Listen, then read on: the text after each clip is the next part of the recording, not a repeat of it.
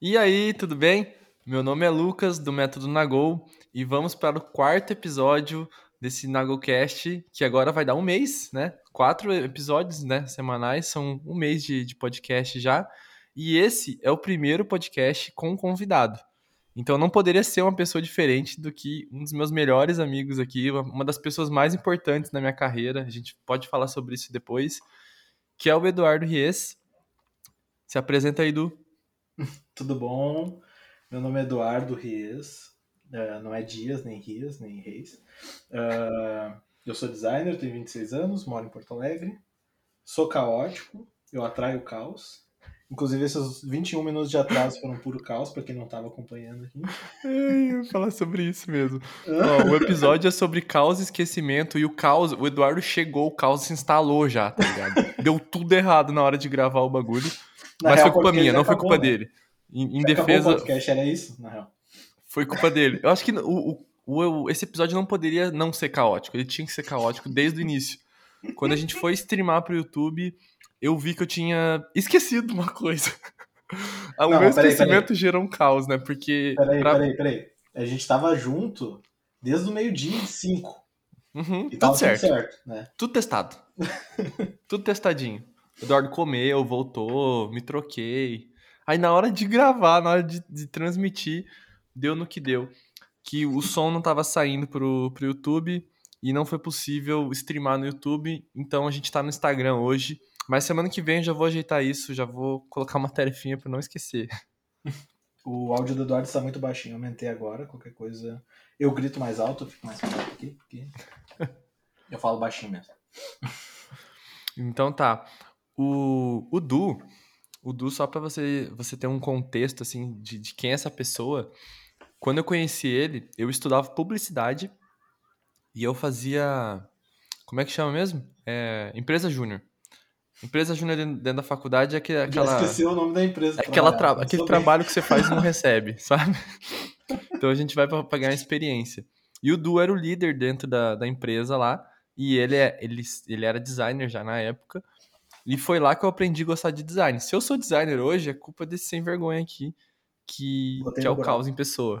Por isso que eu trouxe ele. A ideia, do, a ideia de trazer é, a galera agora no Nagocast é justamente para a gente trazer casos reais e a gente tentar encontrar algumas soluções ou ver como que a pessoa saiu daquela solução, porque o Du tem uma história massa agora que ele está que ele tá passando de novos hábitos que ele criou também. Mas inicialmente a gente vai contar algumas histórias. Ele vai contar algumas histórias dele do porquê que o caos está sempre presente na vida dele. tá Por onde você quer começar, Eduardo? Hã? Por onde você quer começar? Cara, eu acho que dá para começar com a seguinte frase: Não importa o que fizeram com você, e sim o que você fez com aquilo que fizeram com você. Não, meu Deus. Isso é, esse é o mantra do caos, tá ligado? E de, e de onde surgiu esse, esse mantra? Não, da, do Google, cara. Pelo amor de Deus. Caralho, achei que, achei que era tipo a moral da história primeiro antes da história. Não, achei no Google isso. Tá. Mas assim, o caos ele sempre tá. Tu abraça ele ou tu luta contra ele, né? É no teu caso, você prefere abraçar?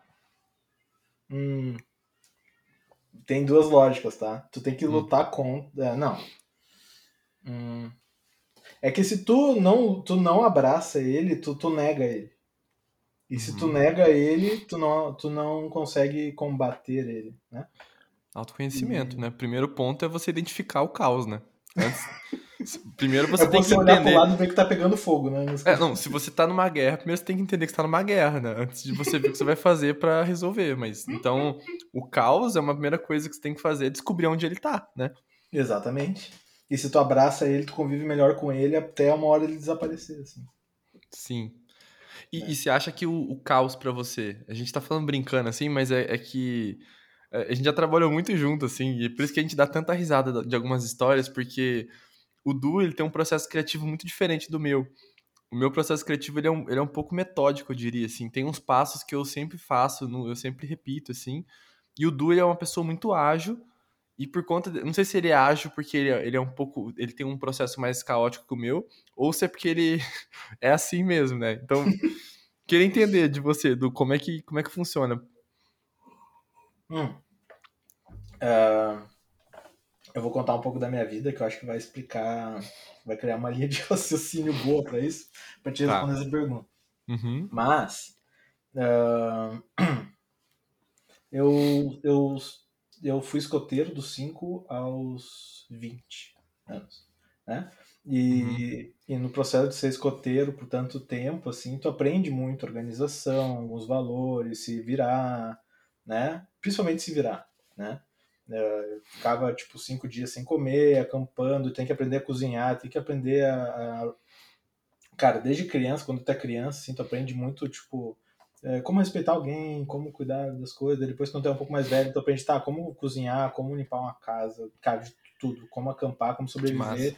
20 dias no mato, só com uma lona. Sabe? Ô, Du, Oi. e o, o escoteiro no Rio Grande do Sul é comum, assim? Ou, ou não?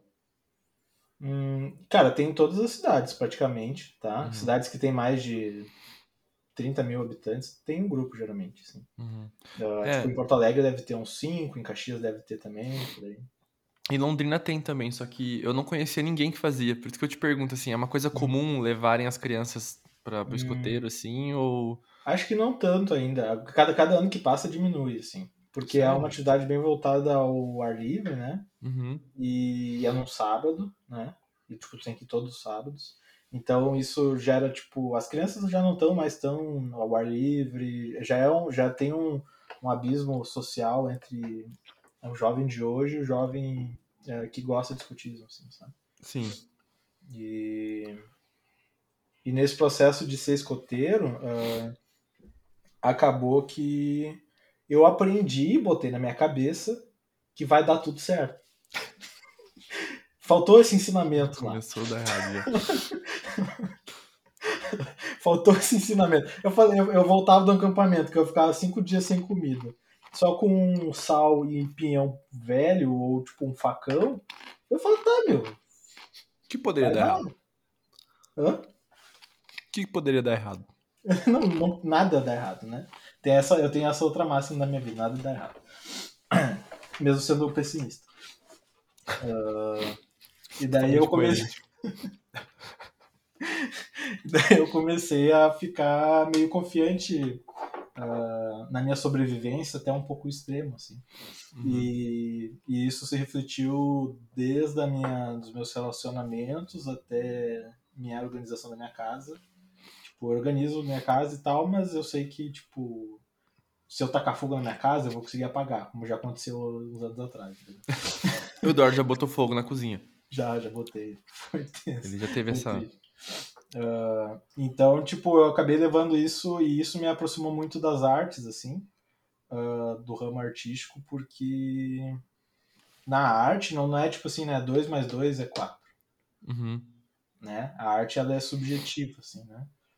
Uh, e o design me, me, chamou por isso também, assim. Óbvio que eu muito mais puxado pelas artes do que pelo design em si. E o meu uhum. processo criativo continua assim. De tipo, eu sei que vai dar. Sabe? Uh, uhum. Seja sofrendo ou não, né? eu sei que uma hora vai rolar, assim, o, de chegar no resultado. Então, o que, que eu fazia? Mas você é persistente, então, né? Independente, tipo assim, é... se dá um negócio errado, você para ali ou você continua? Porque você tem essa máxima de que vai dar certo. Uhum, eu acho que isso te torna persistente também, né? É, é, não, não, não. É, inclusive isso eu vou falar depois dos novos hábitos ali. Uhum. Mas eu acho que uma das coisas, assim, que eu, que acho que me ajuda nesse hábito é, tipo, uh, ser persistente pra caramba, assim. Uhum. Uh, e não ter medo de errar. Cara, só uma pausa aí. Vai, Isso foi uma coisa que você me ensinou pra caramba. Aí a gente já pode falar uma coisa. Porque assim, uhum. eu falo bastante no Nagol sobre contextos, né? A gente não pode. Eu não posso jamais me comparar a você pelos nossos contextos ser bem diferentes, né? Tem uhum. coisas que eu sou muito mais evoluído, tem coisas que você é muito mais evoluído que eu. E é Sim. é por isso que a nossa amizade acaba que a gente aprende muito juntos, né? Uhum. Uhum. Eu lembro que você me contou, você pode até contar essa história aí, que desde criança a tua mãe incentiva bastante, né? Você nessa ah, área sim. artística, né? Sim, sim, sim, sim, sim. Cara, isso é muito massa, na real. Eu nem tinha lembrado de falar disso, mas é, faz muito sentido. É, essa história, uh, minha mãe é, é professora de artes, nunca soube desenhar, soube palavras dela, né? Porque para mim eu não acredito que saber desenhar é uma coisa que alguém sabe. Uhum. né? É uma expressão, enfim. E, e ela sempre foi professora de arte, só que de teatro, né? E daí, quando eu era pequenininho, enfim, uh, acho que eu tinha sete, oito anos, uh, eu, eu desenhava como qualquer outra criança, né? Desenho normal, nada de absurdo, assim. E, e ela, eu me lembro que ela recolheu todos os meus desenhos um dia de manhã uh, e começou a. Tem um hall, tinha um hall de entrada quando eu morava em Caxias, né? E nesse hall de entrada ela pendurou todos os desenhos, né? E em formato de exposição, assim, como se fosse uma galeria de arte. Uhum. Botou um, tipo, uma coisa, um porta-bíblia, sabe? Não sei qual Aham. é. o E botou um caderno aberto de visitas, assim, É. para escrever, caderno, e botou uma caneta, abriu a porta e, e saiu tocando de porta em porta dos vizinhos para ir lá ver a exposição do filho dela Cara, né? Ah, isso, né? ah, que é aquela coisa de mãe mesmo, né? Bem coisa de mãe, assim, sabe? De, uhum. de ser super coruja e tipo, ai, meu filho. incentivar, né? É. E, mas daí acabou que teve, eh, teve um. eh, eu olhava que as pessoas entrando ali em casa e escrevendo naquele caderno, e eu ficava, nossa, eu, eu sou um mestre da arte. Sabe? Eu sou, nossa, eu sou o novo Picasso, eu nem sabia o que era Picasso, né? Mas eu sou assim, eu sou uma. Eu, eu, eu me imaginava num jornal nacional, assim, falando um novo gênio descoberto da arte mundial, assim. Nossa, que impacto. Não, mas que impacto, né, velho, que isso tem pra criança. A gente não tem Uhum. noção, né? De como uma coisa tão simples como essa impactou em você desde criança na tua confiança, cara. Sim. Sim, sim, sim, sim, sim, total. E tipo, vendo hoje, assim, né? Quando, como eu, eu vi, eu senti que eu era bom naquilo, eu comecei a desenhar todos os dias, né? E desenhando todos os dias, eu comecei a ficar bom de fato. Naturalmente, né? Uh, para mim já era bom, né?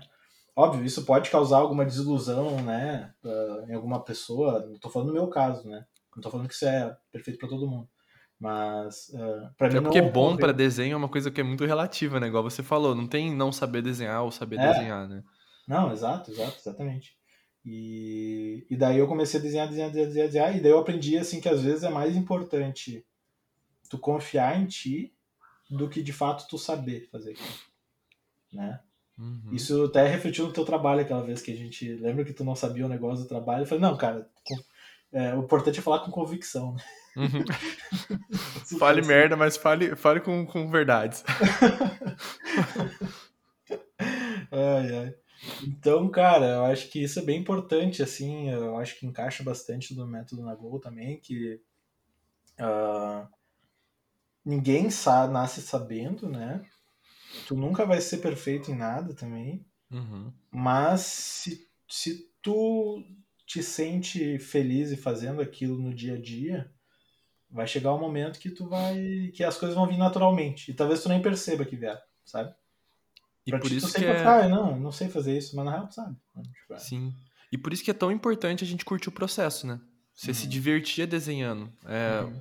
o, o fato de você ficar bom ou que você se tornou foi uma consequência do quanto você tava curtindo ali. Você tava desenhando, mas você não tava desenhando porque você queria ser bom. Você tava desenhando porque você tava gostando de desenhar, Isso. E óbvio, né? Tinha o incentivo da tua mãe ali que tava, tava sempre falando, nossa, que lindo. Pessoas próximas, amigos Uhum. também que vai, vai incentivando, né? É. E isso é tão importante, cara, porque quando a gente se conheceu, vou colocar ali que eu tinha 25 anos, mais ou menos. Uhum. Eu era uma pessoa com zero autoestima pra desenho. Zero autoestima Uhum. pra muita coisa em relação à artística, porque eu já tive uma infância diferente da tua. Uhum. Eu não tive essa, essa, esse incentivo é, do meu pai, da minha mãe, assim, pra ir pra esse lado, né? Ou pra Uhum. que fazer que eu gostasse, né? Tanto que meu pai sempre falava que, que não, tem que fazer uma engenharia, tem que fazer uma medicina. Meu pai sempre foi essa pessoa. Eu entendo Uhum. ele, porque o contexto dele era diferente também, né? Sim, sim. Mas quando eu comecei a brincar com artes de novo, que eu já tinha 25 anos, eu, primeira coisa que eu pensei, tô muito longe, tô atrasado, tenho 25 anos, né? Como é que eu Uhum, vou começar a uhum. fazer uma coisa agora? Uhum. E isso é uma coisa que, como a gente tinha muita intimidade, né? O Eduardo me xingava muito, assim. muito. Até hoje ele me xinga, às vezes, quando eu, eu dou algum resquício de, de insegurança, ele, ele me fala, assim. E o Nagol começou sendo desenhado porque eu, eu queria quebrar isso, sabe? Eu queria quebrar esse Uhum. medo de, de desenhar. Foi muito massa, cara. É muito massa, porque como, como os contextos são diferentes, né? O Eduardo tava cheio da confiança, porque ele teve um contexto diferente e ele pôde me ajudar nisso, né? Então, como é importante você estar com pessoas também que uhum. são de contextos diferentes e que querem ter o bem, né? Porque sim, sim, são duas coisas que, que se unem no final das contas, né? Total, total. Falando em caos, mano, ah, eu botei um. Tava segurando um óleo essencial e passei a mão no olho. Não, perfeito. Agora eu tô chorando. Achei que você estava emocionado aqui, mas não era isso. Não, né? muito emocionante a conversa. Deixa eu só limpar meu olho aqui, pera rapidinho. Não, tranquilo. mas é, é, muito doido isso que, que a gente estava falando, porque eu sempre fui muito inseguro nessa área, muito inseguro mesmo. E ter, ter essa pessoa, né, que no caso foi o Du, que, que me deu esse auxílio, talvez se não fosse ele, muito provável se não fosse ele, eu não estaria trabalhando como designer hoje, que hoje eu trabalho com design, e eu não estaria também. Só pelo barulho, já vê que deu merda. E eu não estaria desenhando hoje, eu não estaria, por exemplo, é, eu comprei um iPad recentemente para poder desenhar, para poder treinar. E esse negócio de medo de errar, cara, sempre me tomou, porque eu tinha muito medo da crítica, né? Uhum. E o Du, com o conhecimento dele de design e com a, com a experiência que ele tem com, com desenho também, ele fazia várias, a gente já morou junto, né? Ele, já, ele me ensinou várias coisas para perder o medo de errar, assim.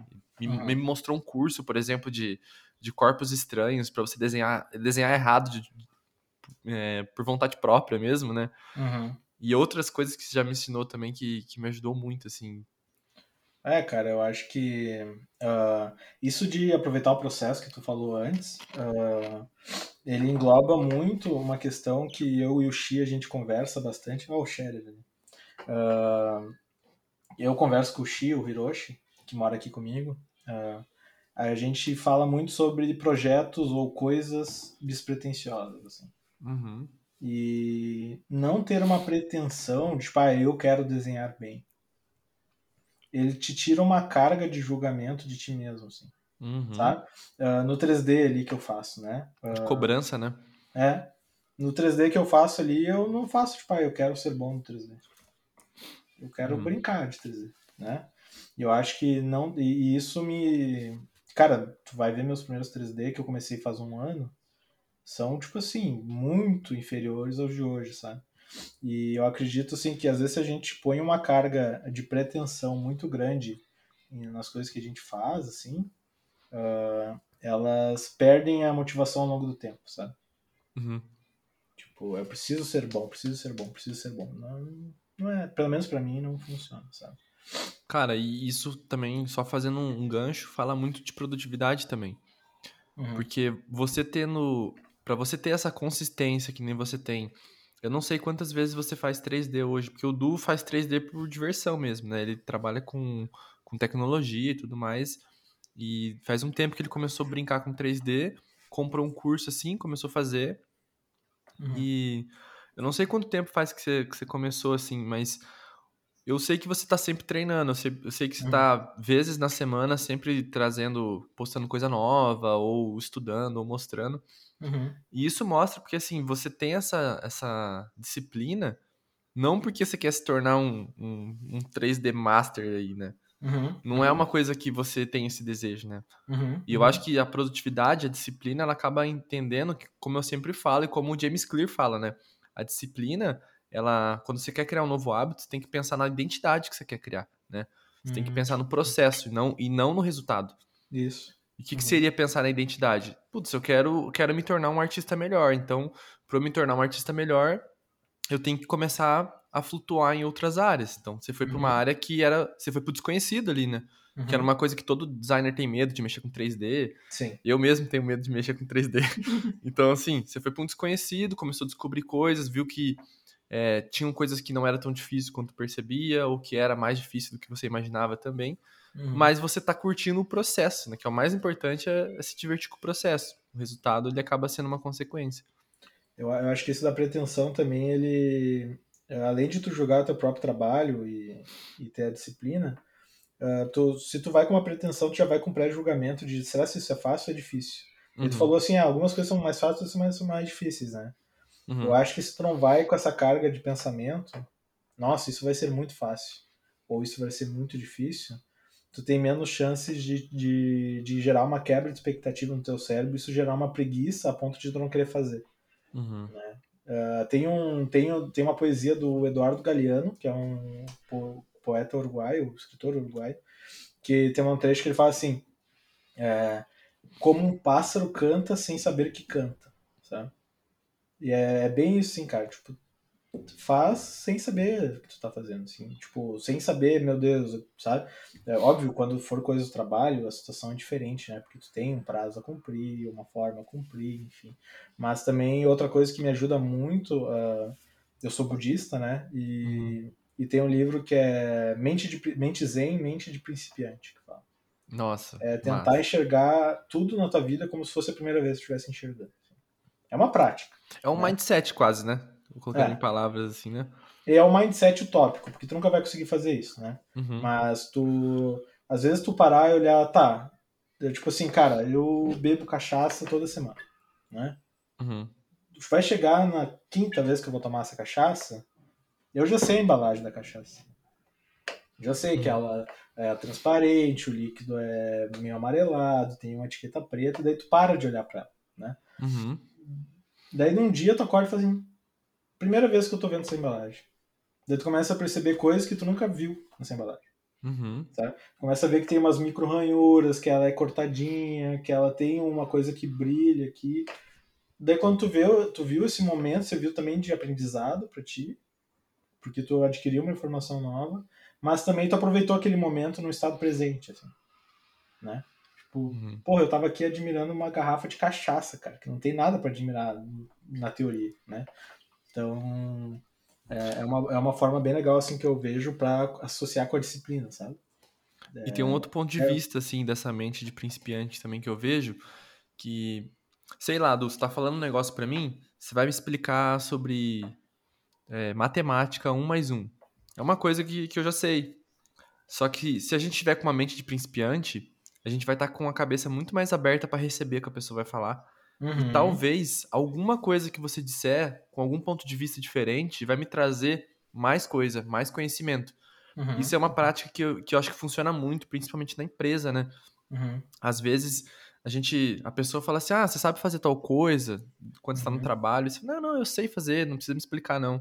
Uhum. Cara, às vezes se você tivesse uma cabeça de principiante e, e uhum. ouvisse o que a pessoa ia falar, você ia ouvir com uma mente diferente, né? e ouvir um ponto de vista diferente, talvez você ia aprender de uma outra maneira e aprender até mais, né? Então, Sim. Isso, Sim. isso às vezes a gente acaba deixando uma oportunidade passar de aprender alguma coisa porque a gente já sabe, entre aspas, né? Uhum, uhum, uhum, uhum. É, eu acho que sim, eu, eu, concordo total contigo. Assim, eu vejo que, uh, por exemplo, né, para tu ter uma mente de principiante, né, é uma mente vazia de pré-conceitos, conhecimentos, enfim, né? Uhum. Uh, e essa cabeça vazia, ela permite que as coisas entrem, né? E permitindo que as coisas entrem, tu consegue uh, responder melhor aquilo que está acontecendo, né? Tipo, por exemplo, uh, do teu exemplo, né? se a pessoa, ela já, não, sei isso, ela não está nem ouvindo a pessoa. Uhum. Eu digo ouvir, ouvir mesmo, não é, ah, não estou entendendo tá. Não, ela está entendendo, mas não está ouvindo a pessoa. Ela tá e não tá conseguindo. Né? E aí gera uma quebra de comunicação. Ficam duas pessoas falando duas coisas diferentes, que podem fazer sentido as duas. Mas as duas coisas não vão se conectar, porque os dois eles não estão prontos para deixar o outro entrar. Uhum. Então acho que, é, acho que é isso, assim. Uh, mas, voltando à história do caos. fecha, aí, fecha o parágrafo. Fecha o parágrafo, né? o esse rolê de, de mente de principiante, de encarar as coisas como a primeira vez, ela também tem um fator de vivência que eu acho que tu também viveu muito, né? Que para quem não sabe, o Guai já foi desde camelô, um monte de coisa aí. Eu contei é. essa história para alguém hoje, essa semana, e essa pessoa adorou a história. Mas enfim. o... Eu acho que também essas vivências que às vezes são ruins, né? Uh, ruins ou catastróficas ou tipo cansativas, elas ensinam algumas coisas assim, né? E eu tive, como eu tive uma vida muito caótica, eu vou dar aqui alguns exemplos. o eu hoje eu hoje eu já sou uma pessoa mais idosa assim, né? Eu diria que eu tenho uns 70 anos, assim, acho que eu vivi muito, muito rápido. Num corpo de 26? Quantos uhum, anos tem? 26? 26, 26. O... Cara, como é que começou, né? Por, ter, por eu saber que eu ia sobreviver a qualquer desastre natural que o mundo propiciasse a partir da minha vida do escoteiro, né? Uh, e um desses exemplos do escoteiro que me ensinou que eu posso sobreviver a qualquer catástrofe, eu já vou começar a contar essa para depois contar do colégio, uh, foi que um dia eu tinha sido meu primeiro final de semana onde eu ia cuidar de um grupo de escoteiros um pouco mais novos que eu, uns dois, três anos mais novos que eu. E eu tava muito feliz. Eu tinha, Quanto tempo que você tinha? De eu tinha 17, 18 anos. Mas tava... você já tava uma, um tempo já de escoteiro aí? Sim, eu comecei com 5. Daí... Desculpa. Eu vi o SML. Daí. Uh, daí eu já. daí eu já tava uns 10 anos lá, né? Eu já sabia fazer uma fogueira, vamos dizer assim, né? Daí, daí eu tava cuidando uma. Eu tava sendo líder ali de uns 6, 7 guris de uns 16, 17 anos. Né? Uhum. Eu tava muito feliz porque eu fui escolhido para isso, né? Então, tipo, ó, confiar em mim, né? Ô, eu já ganhei troféu de melhor escoteiro 2011, cara, pelo amor de Deus. Chegou meu momento de brilhar, né? Vou é hoje que eu brilho, né? Daí a gente foi pra Vacaria, eu acho, acampar. E era um puta inverno, assim, desculpa o palavrão. Era um baita inverno, assim. Pode falar. Ah, não sei se vai. Se aqui é que nem YouTube, né? o. E era em, era em Vacaria, Vacaria Serra, pra quem não sabe, Serra do Rio Grande do Sul, né? E, e é muito frio, tipo, era inverno, acho que dava uns. Cara, devia estar uns 2, 3 graus, assim. Uhum. Tava frio. E a gente só podia levar todas as roupas que a gente conseguisse colocar no corpo. No caso, eu teria botado todas essas roupas aqui juntas no meu, no meu corpo e ia ficar tipo um boneco de neve. E podia levar um facão para os seis, né? E o que coubesse numa numa caixinha de filme fotográfico, para quem não sabe, fotográfico. Não só um tubinho. Tinha que tirar foto, assim. e daí tinha. O que coubesse ali, daí tipo, cabia um anzol, uma linha, um sal e um fósforo. Meu Deus do céu. Era o que cabia, né? Daí. Daí tá, daí eu arrumei, peguei sal, porque falavam que comida sem sal por, por uns três dias é horrível, né? Vai ficar mal. E anzol pra tentar pescar alguma coisa. Daí, beleza. Peraí. Você levou sal, anzol e linha, só isso? E fósforo. Do, dois fósforos, sabe? Só do, duas unidades de fósforo. Assim. Dois palitinhos de fósforo. Dois palitinhos de fósforo. É. Meu Deus do céu. Então, ou seja, Não você cabia. tinha duas chances para botar fogo. É, mas as outras pessoas também podiam levar a caixinha. Então, somando com os fósforos dos outros, dava mais uma chance. Assim. Entendi. E eu não falhei nisso, né, Góis? Por tu que sabe a história. Tá. Inclusive, eu desempenhei muito bem meu papel de botar fogo. Tá. Vocês não Mas, sabem onde essa história vai acabar. Então, como tava muito frio, tava muito frio mesmo, tava frio. Frio, frio. Uh, eu falei, uh, geralmente a gente faz um abrigo natural, né? Pega uns galhos, põe as folhas, que nem qualquer programa do Discovery Channel de hoje em dia. Só que uns anos atrás. E daí a maioria das pessoas elas fazem assim o abrigo, né? Eu falei, assim é muito alto. O, Peraí, Du. O... Antes de você falar assim, só lembra que a gente tá no podcast. Então tenta descrever isso em áudio. Assim o quê? Que ah, que verdade, cara. Esqueci. Uh, geralmente uh, fazem o acampamento em triangular, né? Como se fosse uma uhum. barraca daquelas antigas, triangular, assim. Uhum. Uh, altas, né? Ficam altas. Daí eu falei, o, o, vapor, o calor humano, daquelas seis pessoas embaixo desse monte de galho, vai esquentar. Vai escapar. Vai bater um vento ali, a gente vai morrer de frio. Não pode ser assim. Então eu pensei em fazer um abrigo em formato de caixa. Como se fosse uma caixa um retângulo, assim, bem baixinho. Acho que devia ter um. Tipo, a um barraca seria, seria uma caixinha. Hã? A barraca seria no formato de uma caixinha, de um retângulo mesmo. Isso, é, só que de folha e galho, assim. Era um retângulo, como se fosse uma, uma caixa, assim, de tipo um metro de largura por um. Não, uns dois metros de largura por dois de. de, de um quadrado de dois por dois, só que tipo com 50 centímetros de altura. Só cabia a gente deitado lá dentro. Né? Entendi. E a base você fazia com o que daí? A base era, tipo, a gente fazia uma armação de, ar, de galho, prendia, amarrava com cipó os galhos na árvore, né? Uhum. E daí pegavam folhas grandes, assim, bananeira, enfim. E o chão era terra, né? Uhum. Uh, daí eu pensei, bom, já consegui, uh, já consegui fazer o abrigo menor. Tô arrasando. Melhor escoteiro 2011. Arraso. Troféu design de escoteiro agora. Eu falei, é hoje, é hoje, hoje é meu dia, vou brilhar hoje. Daí eu pensei, como eu vou brilhar, eu não vou brilhar fazendo o normal. Vou fazer mais do que o normal. Isso é muito Eduardo. O Eduardo não se contenta em fazer uma coisa normal, ele tem que fazer Não. diferente.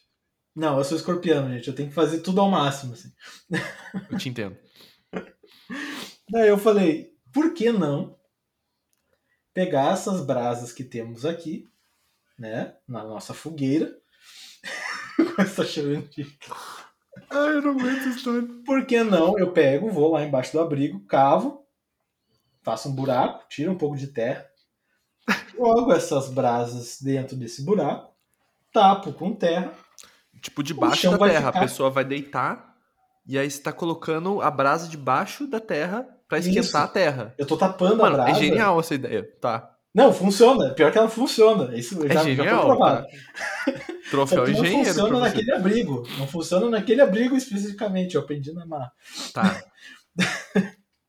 Daí o que, que eu fiz, né? Eu vou cavar o buraco lá, né? Pá, pá, pá, cavando buraco. Mil jaquetas, né? Cada Fez um uma trouxe umas... caldeira.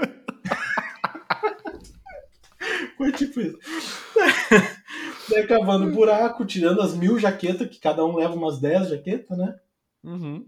Daí, bom, peguei, peguei tipo uma casca de árvore, sabe? Aquelas cascas duras de árvore grande. Uhum. Peguei a brasa com todo o carinho do mundo. Carinhoso, sim. Só, só um detalhe. Hum. Enquanto você tava fazendo isso, onde estavam as outras pessoas? Cara, estavam procurando pinhão, pescando, enfim. Tavam... Você tava fazendo uma surpresa pra elas, é isso. E foi, de fato, né? Mas, não, não. É, Tipo assim, igual- enquanto elas estavam fazendo isso, você falou assim: vou fazer Hum. essa ideia genial pra quando eles chegarem. Foi Não, isso? o abrigo, o abrigo inteiro foi todo mundo que montou, porque aquilo demora tipo umas 4 horas pra montar. Tá, Mas a, a história da brasa só tava eu e mais um, assim. tá. Ninguém- a, única coisa que, a única coisa que estava compartilhada com o grupo era que vocês iam fazer uma Um caixa. Um abrigo em forma de uma caixa. A Exatamente. parte da brasa te deu a ideia, assim, na hora. Exato, né? E, e como eu Tive fiz uma ideia essa- genial. essa ideia sozinha, ninguém pôde me parar, né? Esse é, ó, fica aqui um aprendizado. Nunca tome uma decisão 100% sozinho. Ela pode ser horrível. Aí Tá. eu, eu peguei a, com a casca da árvore a brasa, assim, ó. Cara, como se fosse um bebê. Assim, um bebê recém-nascido, meu filho. cuidado do mundo. Nove meses na minha barriga, que nem pode ser, mas tava lá, cara. Se eu peguei a brasa com carinho, já tava cavado ali o, o coisa. Eu botei a brasa, botei a brasa no buraco. Quando eu soltei a brasa no buraco, eu só vi aquela faísquinha subindo. Uma fagulha. Cara, foi uma fagulha. E eu lembro isso de câmera lenta, cara. Eu tenho essa memória em câmera lenta. Eu vi a. cara, eu vi a fagulha assim, ó. Aquela câmera lenta. Não! Não, e como era inverno, a grama tava toda seca, né? Queimada de seco, de né? Então tinha daí? muita isca pra fogo, né? É, cara, aquilo. Bom, a gente fez fogo, né? pra tu ter uma ideia, tipo, com dois fogos. Então, tipo assim, cara, aquela brasinha veio, veio, veio, veio. Eu só vi ela encostar assim, ó. A próxima coisa, mano, que eu vi. A próxima coisa que eu vi foi um um clarão, né? E A noite ficou clara. fogo assim, ó. Hã? A noite ficou clara. Exatamente. Não, era tipo umas 18 horas aí. Uhum. Daí, mano, eu só deu tempo de, de eu pegar a jaqueta das pessoas, das que eu consegui, puxar pra trás. Cara, foi, isso foi muito rápido. tá? Peraí, Hã? Tava frio. Sim, Você quase queimou. eu queimei. Eu queimei pessoas. metade das jaquetas. Eu queimei metade, só consegui tirar metade. Não pode ser, cara. Você fez isso. Hum. Não, peraí. Daí, mano, eu, eu tirei da, do abrigo o que eu consegui ver, né? Inclusive as caixinhas de das caixinhas que a galera tinha levado. Hum. Eu, cara, foi assim, cara, cinco segundos. Sério. Muito Eu rápido. puxei as coisas. Quando eu cheguei fora do abrigo, que eu tava agachado, né? Eu levantei e já tava pegando fogo na árvore que tava apoiado ao abrigo. Nossa. Tô te jurando. Porque pensa, é, é uma pilha, sem mentira, é tipo assim, é uma pilha assim de folha. Pra tu te proteger da chuva. Uhum. Então aquilo, cara, era uma bomba. Foi lindo. Foi, foi de fato, sim. Tirando a multa ambiental que a gente tomou depois. Mas Tá, eu me lembro que Pegou esse fogo, pegou esse fogo, e aí? O que aconteceu depois? Não, daí, daí que, tipo, eu, eu, eu vi o fogo se espalhando assim, né? Como se fosse pegando fogo numa parede mesmo. E daí eu saí correndo pra fora. Quando eu cheguei pra fora, já tava pegando fogo na árvore, o caule da árvore já tava tudo preto, assim. Meu Deus. Daí, e, mano, uma labareda, cara, de tipo uns dois metros de altura, sem mentira, não tô exagerando. Daí eu vejo meu amigo, assim, apavorado, ele em em estado de choque, assim. Ele tava assim. Paralisado. Não, ele, ele não tava, ele não tava acreditando que ele tava vendo. E daí a gente come... eu falei, mano, pega umas folhas de bananeira que ainda sobraram e vamos tentar apagar, né? E nós dando com as folhas de bananeira, porque não tinha água. Meu Deus do céu. Não podia levar água, né? Daí a gente comecei a atacar folha, folha de bananeira, folha de bananeira, folha de Cuspir no bananeira. fogo. Hã? Cuspir no fogo.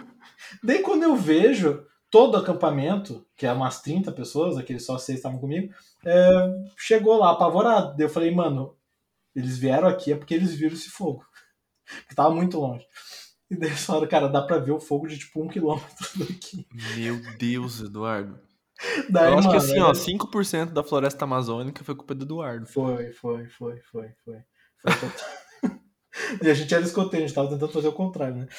Mas Meu Deus, o... Mano, a gente já começou a apagar o fogo, apagar o fogo, apagar o fogo, e tipo, demorou uns 20 minutos pra apagar o fogo. Tipo, inclusive da árvore, tá ligado? Porque a gente tava com medo de pegasse na copa da árvore o fogo. Uhum. Daí, a gente, tipo assim, era tipo umas 20 da noite. Tava os quatro, assim, com fumaça e brasa pra todo lado, assim, de noite, no escuro, porque não tinha lanterna. Assim, ó. Me olhando, assim. Eduardo Salles. Chamaram. Sem jaqueta, tá ligado? Eduardo Salles, exatamente, cara. Que horror. Foi, foi, um foi o pior xingamento que eu já tive na minha vida, mas foi necessário. Hum. Foi genial. Daí, cara, a gente pegou as brasas que sobrou do acampamento e fez uma fogueira dormindo no relento, né? Não deu tempo de fazer outra. E você ganhou a medalha que você queria?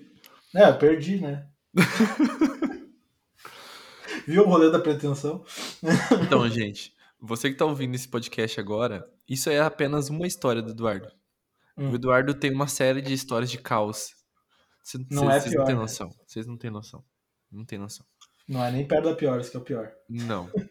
Inclusive, assim, a principal história dele, eu já falei que vai ser um episódio só pra essa história, porque ela tem uns 40 minutos, essa história. É a história mais maravilhosa que eu já ouvi na minha vida. É. Essa eu nem conto muito, né? Mas o que eu. eu- por que, que eu contei essa história? Quando eu cheguei em casa, cara, eu pude me, me, me deitar numa coberta, assim. Eu falei, nossa, cara, a vida é muito boa. Meu Deus. Olha essa cama, é, é fofa. Não precisa dormir com, com um galho de árvore na- nas costelas, assim, sabe? Uhum. E eu fiquei, ah, a vida é tão boa assim, agora eu vou. Agora daí eu, eu comecei a gostar um pouco do caos. Não óbvio de tacar fogo nas coisas, né? Mas, mas um caos assim de tipo passar um pouquinho de sufoco, às vezes sair um pouco da zona de conforto, assim, pra eu conseguir ficar um pouco mais é, pé no chão no dia a dia. Aprenda. Não precisa passar pra tacar fogo no abrigo pra ter essa experiência, né? Mas- É. Esse, esse do fogo do acampamento é uma das minhas histórias que eu mais gosto de ouvir, porque eu fico imaginando a cena dele abraçando esses agasalhos dos amigos dele, só olhando o fogo acontecer, só olhando o fogo crescer. Não, e cheiro de plástico de tecido de jaqueta queimado depois, mano. E uma pergunta: o teu potinho das suas Ah. coisas que você tinha, que era um anzol, um fósforo, Hum. foi tudo Né. embora. Cara, como ficou de noite depois, o que não queimou no incêndio em si, queimou com as brasas que o, que o acampamento fez. Meu Deus do céu, cara. Cara, o dia, o dia tem- eu nunca mais conversei com essas pessoas, eu acho que elas não querem nem falar comigo. Mas, mas se, eu quisesse, se eu conseguisse falar com essas pessoas, encontrasse elas no Instagram hoje. Eu queria ia muito ver outros pontos de vista dessa história. Hã? Aham. Porque eu queria ver o ponto de vista de quem tava a um quilômetro e viu uma labareda no meio do mato. assim. Ver um preto assim. Ai. Ô, Du, e na, na, sua, na, na época de escola, na época de, de faculdade, assim, como que era teu processo, assim, de estudo, por exemplo? Porque, assim, ó, você que tá ouvindo agora, o Du é um cara muito inteligente, é muito inteligente mesmo. Mas eu não sei como que ele é estudando, tipo, como aluno. Mas ele é muito inteligente, porque eu tenho essa curiosidade. O cara aprende na experiência, tá ligado? na teoria não usa nada. Mas, Uh, no colégio, cara, uh, tem uma história também que demonstra, eu acho, bastante a minha vida, assim. Uh, eu sempre fui uma pessoa péssima em exatas. Péssima, péssima. Tipo, de tirar 0.1, 0.2. Eu não passava de 3, tá? Não passava. Não rolava. Não, não tinha. 4 eu comemorava já. Nossa, 4 eu ganhava uma torta em casa. Meu Deus, recorde mundial. É sério, era realmente ruim. Tipo, Você já ruim. reprovou? Eu reprovei por causa de uma cirurgia no pé só. Como assim? Eu tinha um tumor do pé uma vez. Caralho, velho. Daí eu fiquei um ano, tipo, de cama. Daí esse ano de cama. Meu Deus do céu, eu não sabia disso. Sério? Uhum. Viu? Vivendo e aprendendo. A gente conhece há mil anos e não tem história. O... Mas eu, eu, eu, tipo, mano, matemática era sempre provão, assim. Prova substitutiva, falava, né? Mas eu sempre fui muito dedicado, só que eu era um dedicado burro em matemática. Eu tinha dificuldade em matemática. Uh, eu, tipo, eu estudava. Eu ia para casa, eu estudava matemática e não entrava, mano, de nenhum. Eu... Me dedicava para tirar um 3. É, cara, um 3, nossa. Felicidade. Fogo de artifício. E. E é, isso é bizarro do colégio, né? Porque o colégio ele não favorece, ele não favorece uh, crianças com aptidão artística, né? Cara. Nem um pouco.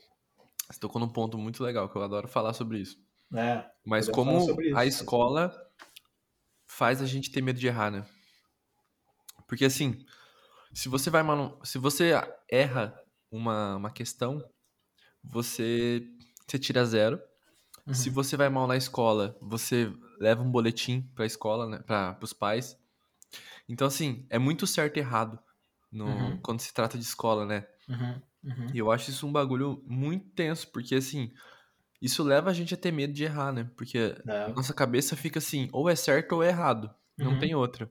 Uhum. E quando você tá grande, grande, né, entre aspas, né? Quando você tá, sei lá, acabou a faculdade e tudo mais, a gente acaba herdando esse medo das uhum. coisas. Esse medo de uhum. errar, o medo do que é certo e errado.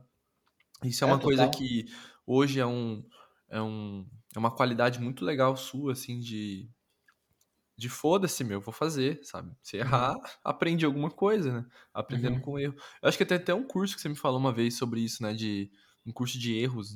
Era um, era um bagulho meio parecido. Ah, é. Sim, que era. Pá, porra, era uma metodologia baseada no erro, assim, era alguma coisa assim. Eu, eu amo essas coisas. Eu acho que a criatividade, ela não permeia o certo e o errado, né? Ah, ela não tem. A criatividade, geralmente, ela não tem o resultado é, resultado eu digo de julgamento. Né? Julgamento sim, não, talvez. Né? Eu acho que a criatividade está muito mais no talvez, inclusive, uhum. do que no sim ou no não. Né? E, e nisso, sim, o colégio, de fato, ele uh, foi muito difícil para mim, mano, porque era tipo uh, matemática pessimamente, geografia era a única cadeira que eu ia bem, uhum. e artes, né?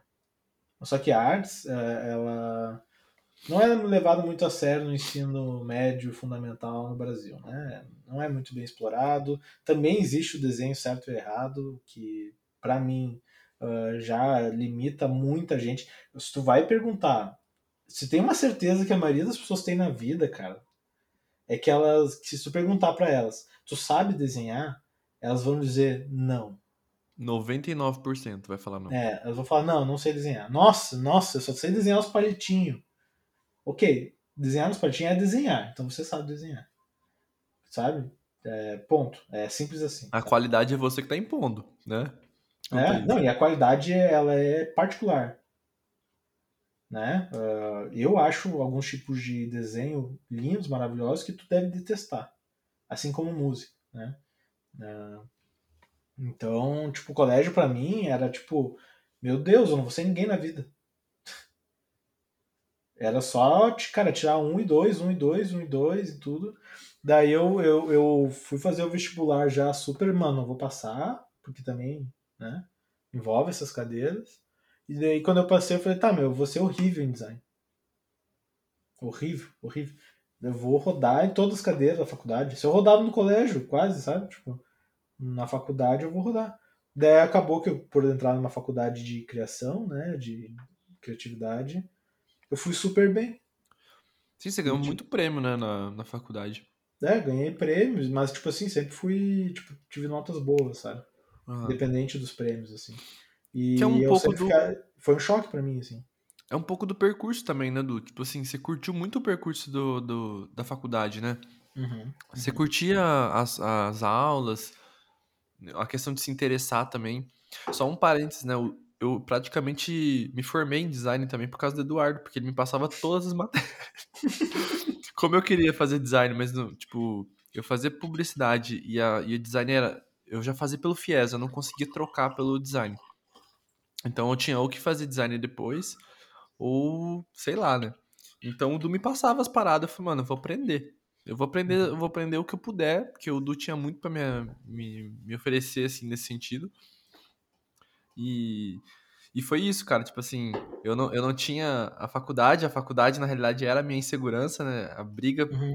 Acho que nossa amizade por uns quatro anos foi você brigando comigo pra dizer que Foi. eu era designer sim. Não importava se eu tinha uma faculdade ou não. E hoje eu tô falando isso com as pessoas, né? Mas isso é muito doido. Ah, os primeiros anos foi muito engraçado a gente, cara. A gente era eu te dando tapa na cara e agora e hoje é mais tu dando em mim do que eu em ti. Eu acho que hoje é uma troca. É, hoje é cada um dá um e a gente A Vicky falou que só curtiu o bar da faculdade. Eu, eu nem isso fazia, Vicky, porque eu Tu era tão pobre. Eu era tão pobre em Porto Alegre, porque minha vida era simplesmente fazer a faculdade, terminar a faculdade pra trabalhar. Eu não tinha tempo pra beber, sabe? Não fazia nada. é verdade. Eu lembro. Isso era meio tenso. Ô, O- Du, Oi. vou te fazer uma pergunta e eu quero que você me diga o que, que representa essa palavra pra você. Se puder com histórias, melhor ainda. Hum. Mas o que, que, que o tapete representa pra você na organização? Depois eu vou voltar na história do colégio. O tapete, cara. Ah, eu sou uma pessoa muito visual, como a gente tava falando, né? Vou até beber mais, que nem vou. Ai, é- essa é a hora que eu vou começar a ficar irritado ao vivo. Não, tu fica, né? Eu. Eu vou ficar irritado ao vivo. Ah, assim, ó, como eu sou uma pessoa muito visual, como é que eu vou dizer isso? Ah, se eu não vejo, não existe. se eu não vejo, não existe. Se aquilo era um problema, aquele problema morreu. Ele não, ele não tá ali mais.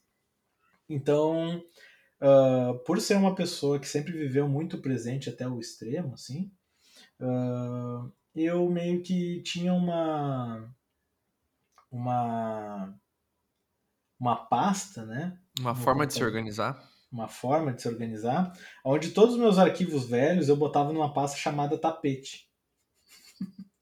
que é botar Vamos pra um detalhe, né? Hã? Essa pasta chamava tapete porque ele sabia que eu ficava muito puto com isso. Não, eu fazia na tua frente. Eu, minha- eu ficava, tão, eu ficava tão puto com ele porque ele fazia isso pra me irritar. Que ele colocou a pasta chamada tapete e ele deu um jeito, eu não sei como. Ele buscou na internet como fazer isso. Ele trocou o ícone da pasta pela minha foto. Então, assim, a, a, a pasta tinha a minha foto, escrito tapete, e todos os arquivos dele ficavam nessa pasta. Sim, E os nomes eram é, nem quero falar sobre isso. Mas, o... tem uma frase do meu pai que, que ela é muito importante na minha vida, que eu acho que, que, eu, que eu aprendi um pouco com ele, mas eu não. Eu quero mudar, tá, gente? Eu quero deixar bem claro. é, meu pai sempre falava assim. Uh, quem não tem cérebro tem perna.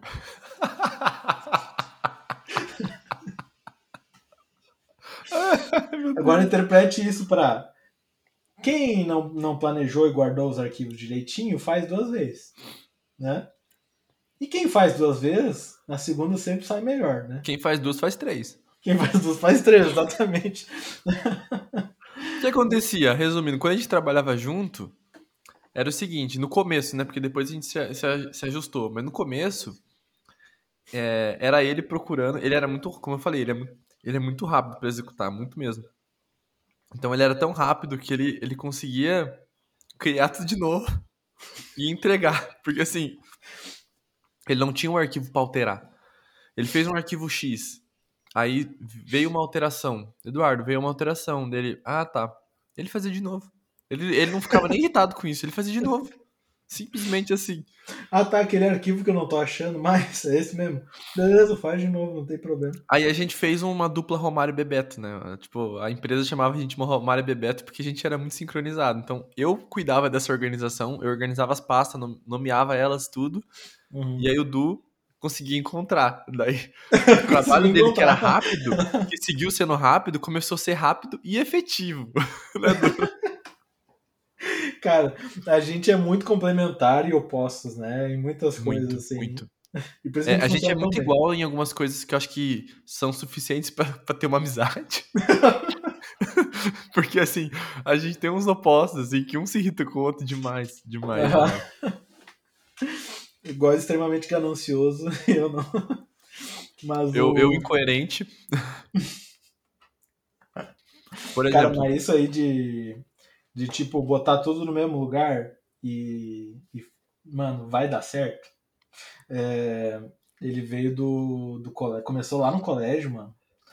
Sabe quando você estudava e tinha os cadernos de cada matéria? Uhum. Uh, e cada dia tinha duas, três matérias. Sabe? Uhum. Uh, então eu, né? Cada dia é um dia único. Eu posso morrer amanhã, não posso? Ah, meu Deus. Não, me responde. Posso morrer amanhã? Sim, pode morrer amanhã. Posso morrer amanhã. Pode. Vou perder meu tempo, eu, Eduardo, tá? Não faço isso em casa, gente. Por isso que eu sou amigo do Góes, porque tá me ensinando a ser outra, outra pessoa. Vou perder meu tempo arrumando.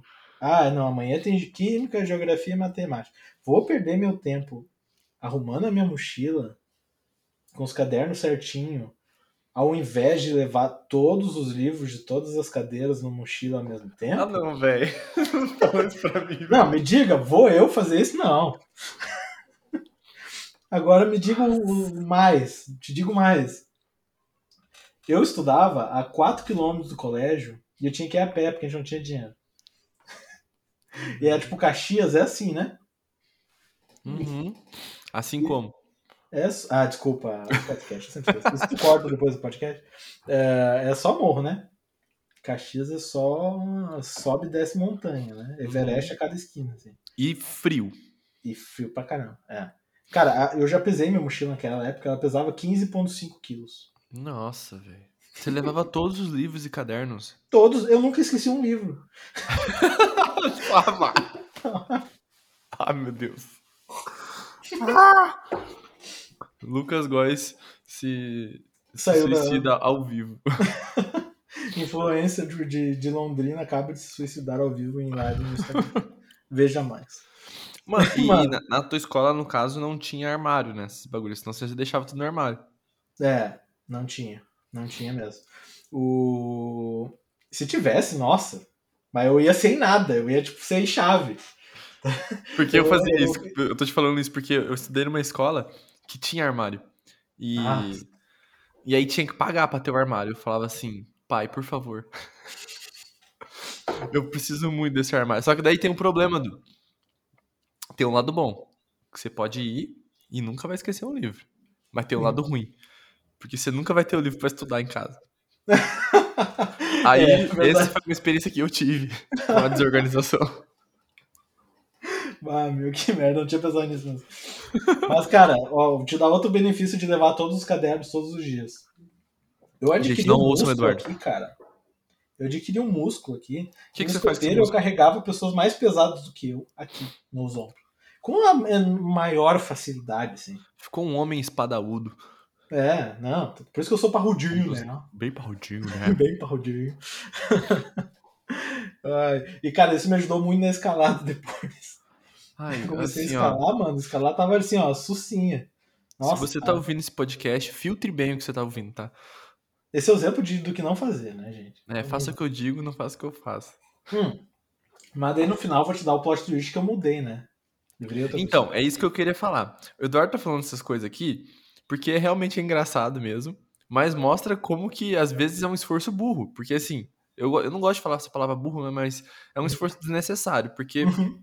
Ele tava, por exemplo, né, na, no caso das pastas, ele colocava tudo numa pasta, tudo bem, ele sempre achava os arquivos dele, às vezes ele perdia, né? Às vezes ele sempre não criava, não, é. às vezes ele não salvava, tudo bem. ele tinha que procurar 22 arquivos para achar qual a SSSS.ai era o dele. Tudo bem, também. Mas hoje, hoje você tá bem diferente, né? pelo, que eu, pelo que eu escutei, né? Pelo que eu ouvi falar de você, Uhum. eu vi que, que mudou bastante coisa, assim, né? Sim, sim, sim. É que chega uma idade, mano, que tu. Que tu pensa, cara, eu tenho um aluguel pra pagar, não posso morrer, entendeu? Agora, antes assim, posso morrer amanhã. Agora Não, sim, vai que eu morra. Mas tem um negócio que. Bom, eu fiquei solteiro faz um pouco tempo, né? E eu tava até falando com o Xi aqui. é, a gente tá falando, mano, é, o bom de ser solteiro é que tu tem liberdade poética pra morrer, né? Em paz. Tu, Hum. pode, tu pode fazer o que tu quiser, foda-se, né? E, e eu comecei a pensar muito nisso, comecei a ficar tipo, tá, meu, na real não posso morrer muito, assim, né? Ah, É que você não tem vamos- família, né? Não, Não tem amigos também. Não. não, não, não. Ninguém vai se preocupar com a tua morte, né? Não. Daí eu peguei e fui, né? Tá, vamos, vamos se cuidar, né? Vamos pegar mais leve. Tava acima do peso. Tô ainda um pouco, né? Mas. ah, daí eu resolvi organizar, cara, a minha vida, assim. E. Falando mais em lá, estilo de vida mesmo, não tanto Uhum. de organização, mas organização também pega. Mas. Daí eu Que que comecei você a fazer, notou, tipo. Oi? Quando você, quando você parou, assim, pra pensar, o que, que você notou, assim, que você identificou, que fala, meu, isso aqui não tá certo? Hum. Cara, eu vi assim que algumas coisas eram insustentáveis a longo prazo. Uhum. Como eu troquei de emprego também, ah, e eu fui para um emprego que tem uma atuação mundial, mas essa atuação mundial, então, ela exige muito processo também, para todo mundo, todos os escritórios assim estarem interligados. Uhum. Eu falei, cara, eu vou ter que dar um jeito, senão eu vou sambar, né? Uhum. E é isso na organização, né? E em questão de peso, eu perdi 19 quilos em dois meses e meio. Meu Deus. E daí eu, eu, eu falei assim, cara, o meu peso, enfim, a minha vida desse jeito ela tá insustentável, porque eu cheguei no momento que eu preciso parar de ficar correndo, correndo, correndo, correndo, correndo, correndo, correndo, correndo, e eu tenho que aproveitar um pouco mais a vida, né? Digo, Uhum. ah, cara, ficar em casa de noite sem fazer nada, sabe? Qualidade de vida vida pra antes. você, né? Oi? É a tua qualidade de vida, né? Que você. É. Que tava faltando pra você, né? É, eu fazia muito freela, trabalhava muito, e daí por trabalhar muito, fazer muito freela, eu comia mal, porque era o que tinha sobrando ali de tempo e de dinheiro pra isso. Uhum. E eu falei, cara, eu, eu, eu preciso viver com ah, menos, menos, menos trabalho, né? E esse menos trabalho ele tem que me tem que ser mais eficiente para que eu possa cuidar de mim. Daí tanto psicologicamente quanto fisicamente, corporeamente, né? Tipo, tu tava preenchendo todo um time box da semana com trabalho, né? Uhum, E isso tava influenciando a tua saúde, né? Uhum. Você falou questão de peso. uhum. Acho que é uma coisa que talvez influencia também na, na tua autoestima também, né? Muito, nossa. Quando, quando se, se trata de peso também, né? Uhum. E, e você começou a ver, quando você viu esse time box estava todo, todo preenchido de trabalho e o tanto estava impactando, você começou a ver como você poderia melhorar aquilo, né? Tornar aquilo ali mais eficiente ou, ou mais otimizado, né? Para que sobrasse tempo para você, no caso, né? Uhum. Isso, suas isso. coisas.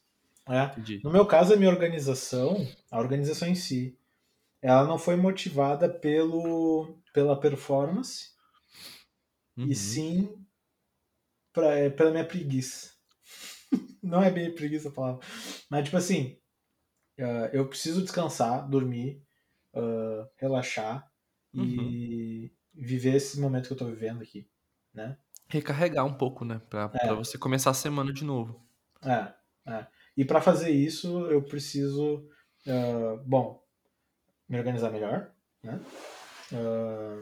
Tanto arquivos, né, gente? Não tem mais a pasta tapete, eu posso mandar um print depois aí para todo mundo que tá vendo. E também fisicamente, porque agora eu tenho mais, tipo, eu falei, cara, eu tô obeso, tô gordo, eu, eu tô me sentindo mal ah, de, tipo, do dia a dia, né?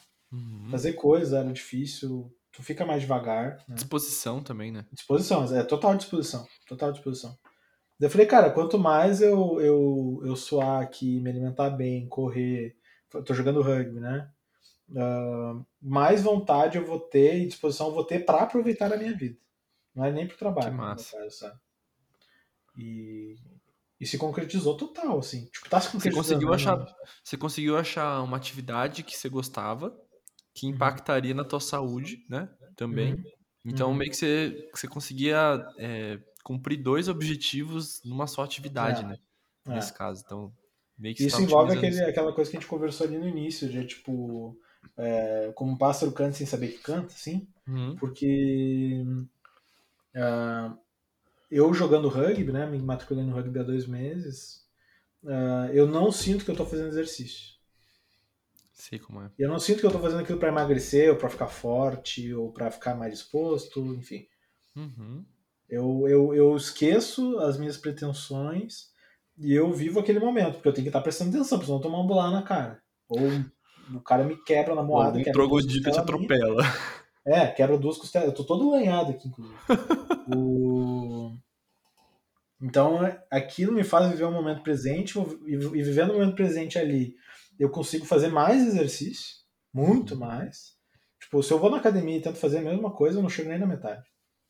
E é Uhum. puro psicológico, assim. E como tá a sabe? tua cabeça quando você começa o dia hoje? Tendo essa, essa nova rotina tua? Cara, ah, a gente ainda tá no inverno, né? Do Uhum. Rio Grande do Sul, pra quem não sabe, tava nevando semana passada aqui. Então, assim, eu acordo com frio. eu acordo Acordo sem meus frio, dedos. caramba.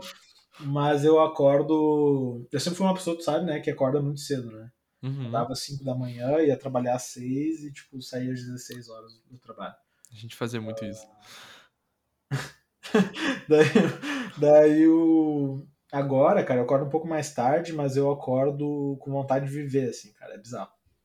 É Você tem bizarro. disposição, né, pra, pra, pra poder fazer suas atividades e tudo. Porque assim, você trabalha hoje nas tuas 8 horas diárias e você consegue aproveitar o final do dia agora, né? Uhum, uhum. E esse aproveitar o cara. final do dia, que era uma coisa que antes era um frila pra você, né? Uhum. Isso, isso tem impactado no teu dia seguinte, né?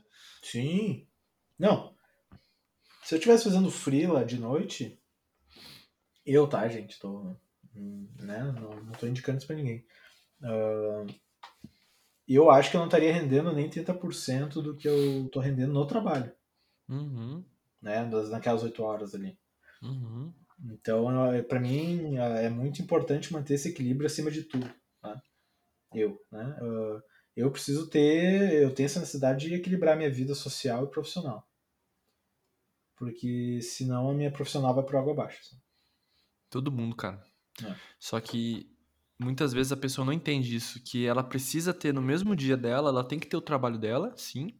A gente dorme lá 8 horas, a gente trabalha 8 horas, mas ainda tem tem 16 horas, tem mais 8 horas ainda pra viver, né? Uhum, Só que as pessoas não entendem como que essas 8 horas não existem pra ela. uhum, Porque isso talvez esteja ali 3, 4 horas na rede social. Uhum, Às vezes ela tá fazendo coisas que ela não tá percebendo uhum, e ela quer ter um projeto paralelo, por exemplo, assim como o Nagol é pra mim. Como que eu consigo fazer o método Nagol tendo um trabalho, né? Eu uhum. otimizo essas coisas. Obviamente, se meu segunda, terça, segunda e terça é, é pesado pra mim. assim, Eu trabalho pra caramba. Eu trabalho, sei lá, umas 12 horas quase. uhum. Só que na, na quarta, quinta e sexta é muito mais tranquilo. Porque Sim. eu otimizei tudo pra focar no momento onde todo mundo tá trabalhando também. Que eu não vou ter aquele problema de, nossa, o Du tá saindo, eu podia estar saindo também, sabe? Uhum, uhum. Eu cortei isso, porque eu tô fazendo segunda e terça. Quarta, quinta e sexta, eu já vou começando a diluir mais minhas atividades e eu consigo ter mais qualidade de vida também, sabe? Sim. Cara, todos os dias, todos os dias eu e a Thalita, a gente consegue assistir um filme, a gente consegue ver série, a gente pede alguma coisa pra comer fora. Eu tô conseguindo fazer exercício todo dia, porque isso é o mais importante, cara. Fazer exercício Pass, impacta. Impactar muito minha vida. Porque eu também tenho esse problema de. Eu tenho medo de engordar também, sabe? Mas muito mais que isso, eu, eu, eu gosto da performance de esporte, assim, né? Então, Uhum, se eu tô jogando futebol, eu quero jogar futebol com uma alta performance. Então, eu- é, é o meu lado escorpião aí, né? uhum, Eu tenho uhum. meu lado de assim, se eu tô fazendo um negócio, é pra ser o melhor, sabe? Minha autocompetição é muito alta, assim. Então, É, eu também.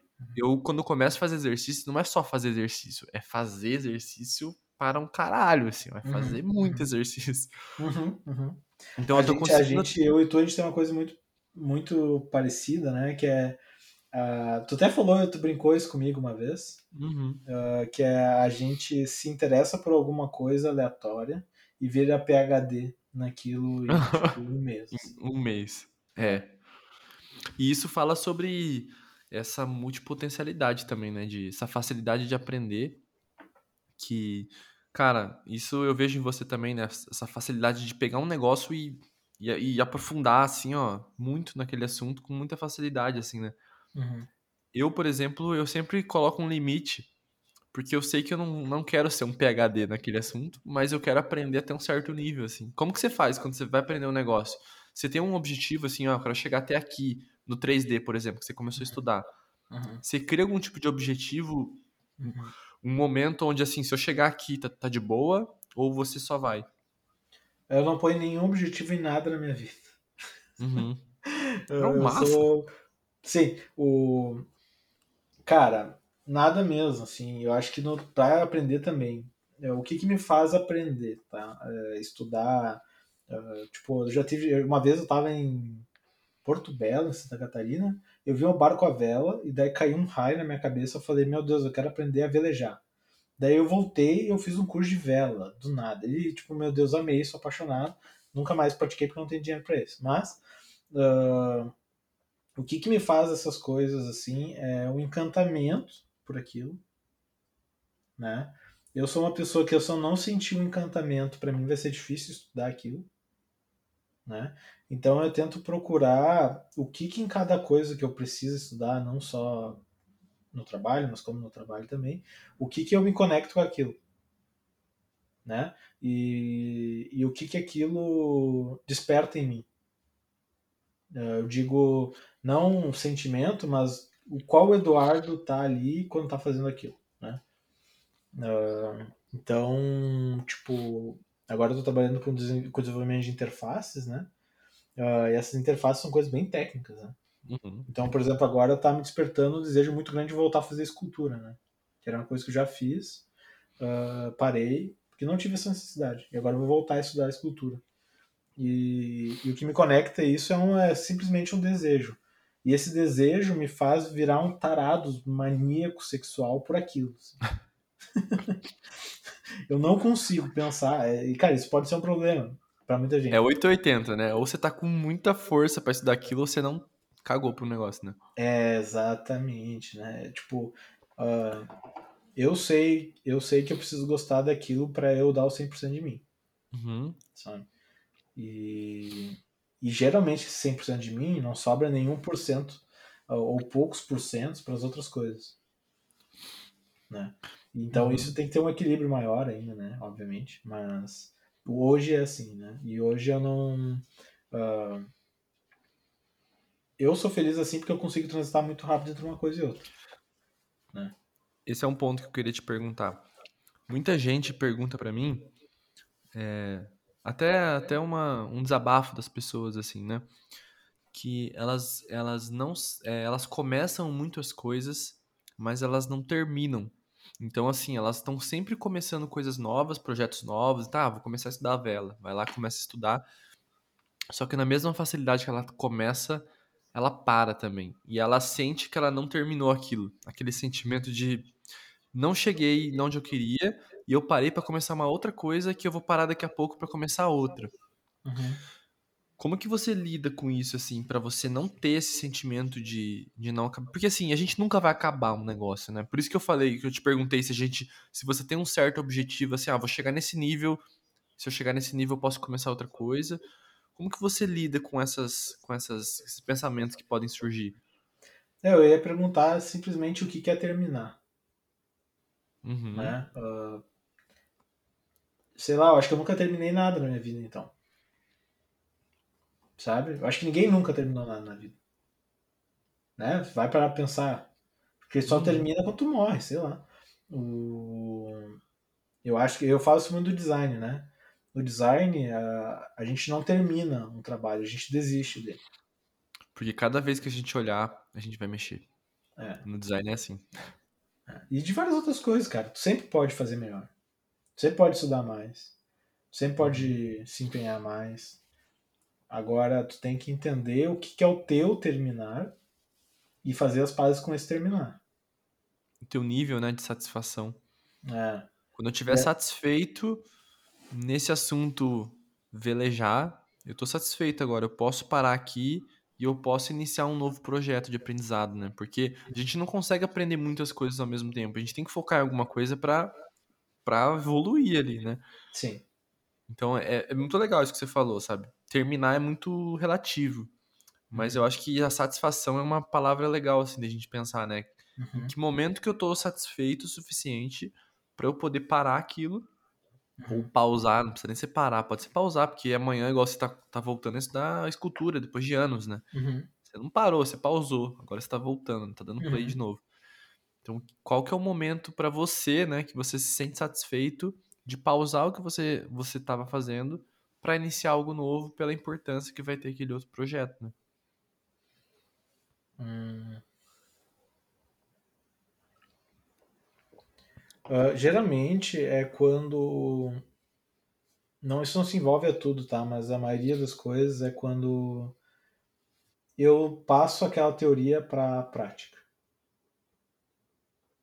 Ah, cara, às vezes eu, eu posso ah, fazer um negócio e aplicar só uma vez.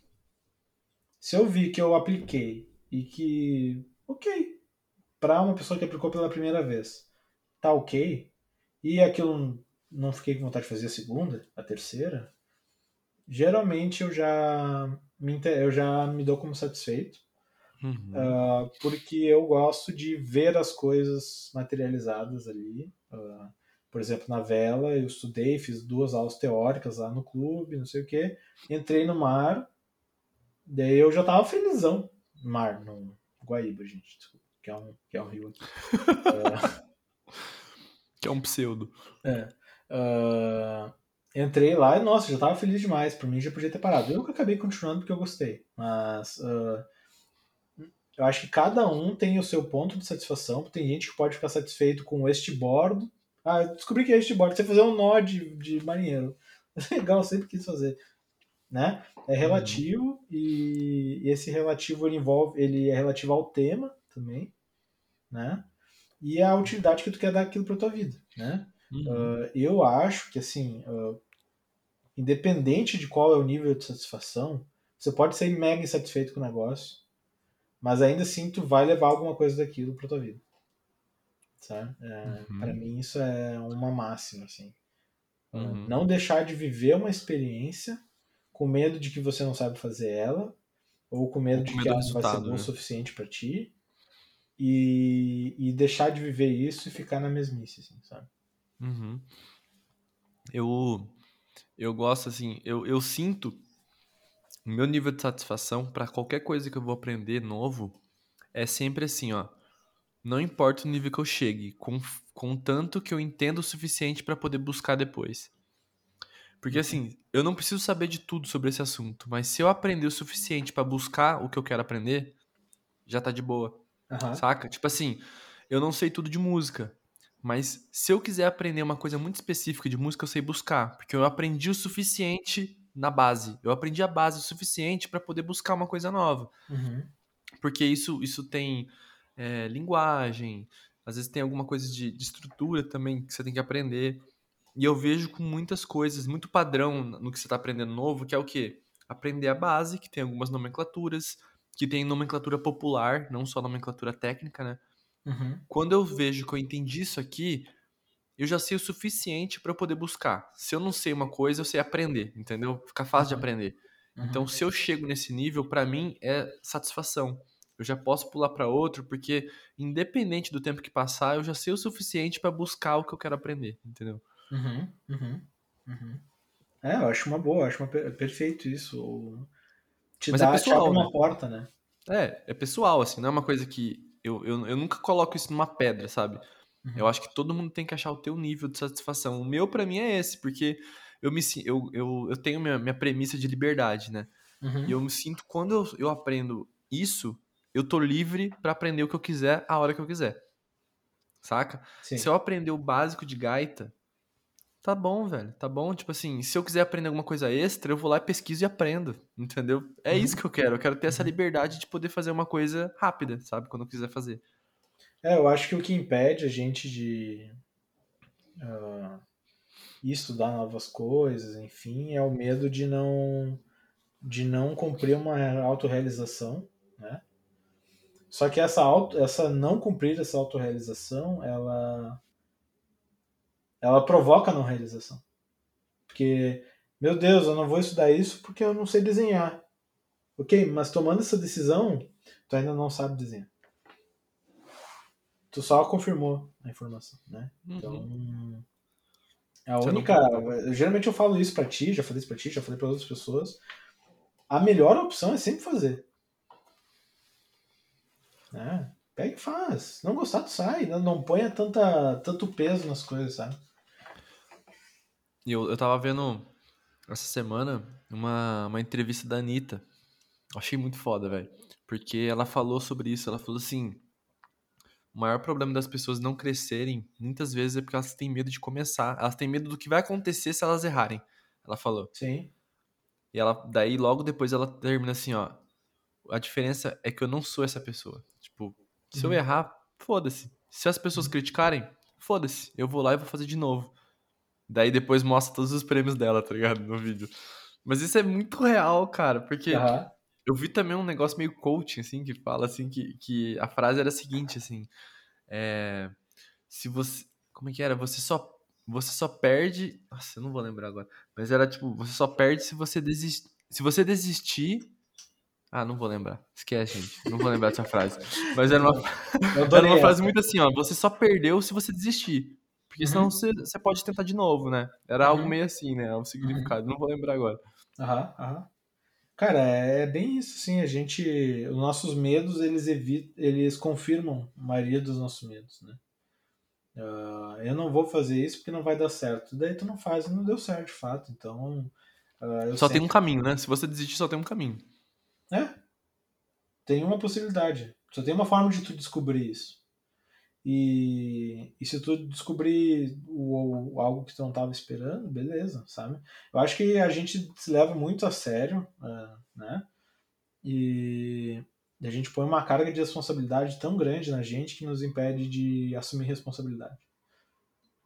A gente tem medo de assumir responsabilidade porque porque enfim pode gerar vários problemas enfim para ti Uhum. e isso em si isso por si só já é uma responsabilidade que se auto impõe né Ah, pô eu não posso ah, ir fazer tal coisa porque eu não sei fazer isso então daí tu te compara com uma pessoa que já faz isso há 10 anos né e obviamente tu vai ser pior que essa pessoa e aceite isso sabe não tem como ser melhor que uma pessoa que faz isso há 10 E anos às vezes você também tem 10 anos, mas os 10 anos dela foi diferente do teu. Talvez os 10 anos dela foi 100% focado nisso. E o teu você teve que fazer isso e dividir com família, dividir com outros trabalhos. Enfim, Uhum. não dá pra, não dá pra comparar isso, né? Sim, sim, exatamente, exatamente. O... Eu e o, e o Xi aqui, né, a gente, que é o menino que mora comigo, pra quem entrou depois, o... a gente tinha esse- essa questão de novo de fazer coisas pretensiosas, assim, ahn, porque a despretensão, ela te inibe de saber o que que é o certo e o que que é errado. Sabendo, não sabendo o que que é o certo e o que é errado, tu faz aquilo com felicidade, porque tu não tá Uhum. como é que tu vai julgar, né? Então, ah, eu acho que às vezes a gente falta pensar um pouco menos, ah, confiar no processo e experimentar. Experimentar, eu acho que é a palavra, sabe? Testa se aquilo é bom pra ti. Se não for, beleza, sabe? A gente pegava, teve, eu acho que a primeira vez que a gente foi pra Ferrovia do Trigo, a gente era, a gente estava trabalhando no Nuvem, era gestor dele no Nuvem, assim como trabalhava contigo naquela mesma época. Uhum. A gente se olhou assim, 18 horas, assim. Não acho que era menos, acho que umas 4 da tarde, assim. Pô, vamos viajar? Vamos. Pra onde? Guaporé. Daí a gente pegou e foi. É uma viagem que eu lembro até hoje, assim. Foi tipo 2014, eu acho. 2015. E. E é bom porque a gente não tava esperando alguma coisa, então a gente não sabia o que era viagem dar certo, o que era viagem dar errado. Então só tem como dar certo no fim. Então esse também é o lado bom de ter um equilíbrio em tudo, né? E, ah, se a gente tivesse planejado toda a viagem, seria ótimo também. Uhum. Poderia gerar algumas frustrações? Poderia. Ah, mas também manter o equilíbrio de, de fazer algo assim só por fazer e, e sentir aquela experiência, eu considero importante também. Assim. Uhum. Eu, como um, um bom amigo de boteco, assim, meu pensamento é o seguinte: 90% das coisas que eu acabo fazendo, eu falo assim, ó, se der certo, maravilha, se não der certo, tem mais uma história pra contar. Né? E é isso, cara. Se der errado, é uma história muito engraçada. Se der certo, é uma história muito boa. Então você vai sempre guardar uma história, no final das contas. Cara, a da, a da história boa pra contar é, é a nossa vida, né? É a nossa vida. Isso a gente tem muito em comum, né? A gente adora contar uma história. Ai, ai. Ô, Mas Du. é isso, cara. O... A segunda vez sempre é melhor, né? A segunda vez. Nossa, que ódio. Ô, Du, você quer deixar algum recado final aí pro pessoal que tá ouvindo essa história? Eu acho que teve muita coisa legal que a gente acabou falando aqui. A gente colocou o nome como Causa Esquecimentos, a gente contou histórias de muitas outras coisas, assim, várias outras é, coisas que a gente pode estar pensando, refletindo, né? Mas se quiser deixar um recado final aí pra galera, fica à vontade, está em casa, mano. Hum... Pensar. Se quiser indicar alguma coisa também. Uhum. Ah, eu acho que eu indicaria, assim. ah, tem um TED que muita gente já deve ter visto, que é ah, como recuperar a confiança criativa. E eu não falo isso para quem trabalha com criatividade, eu falo isso para quem não trabalha com criatividade, né? Que eu acho que é a maioria das pessoas que te seguem, assim. Uhum. Fazer coisas diferentes do nosso escopo é, de trabalho, né? Pode ser uma experiência muito interessante, assim. Uhum. né? Ah, E eu, eu daria, assim, a, a minha última palavra, assim, tipo, cara... ah, resumindo, assim, o podcast de hoje, né? Ah, vivencie cada coisa como se fosse, assim, um olhar de primeira vez, como como se eu estivesse aprendendo uma coisa nova e ao mesmo tempo também não te julgando ou pré-julgando alguma coisa por não saber ou saber fazer aquilo. Né? Então, eh, eu acho que vai de coração aberto para as coisas, vai de sentimento aberto, de mente aberta, que as coisas ficam mais leves e as coisas ficando mais leves elas ficam mais fluidas e quanto mais fluidas elas ficam ah, ah, com um potencial de autorrealização muito maior, assim, sabe? Te Uhum. planeja, te organiza, isso vai te deixar mais leve, vai te deixar mais tranquilo uh, e que isso te dê mais tempo para tu vivenciar outras coisas assim também. O Nagol te ajuda, né?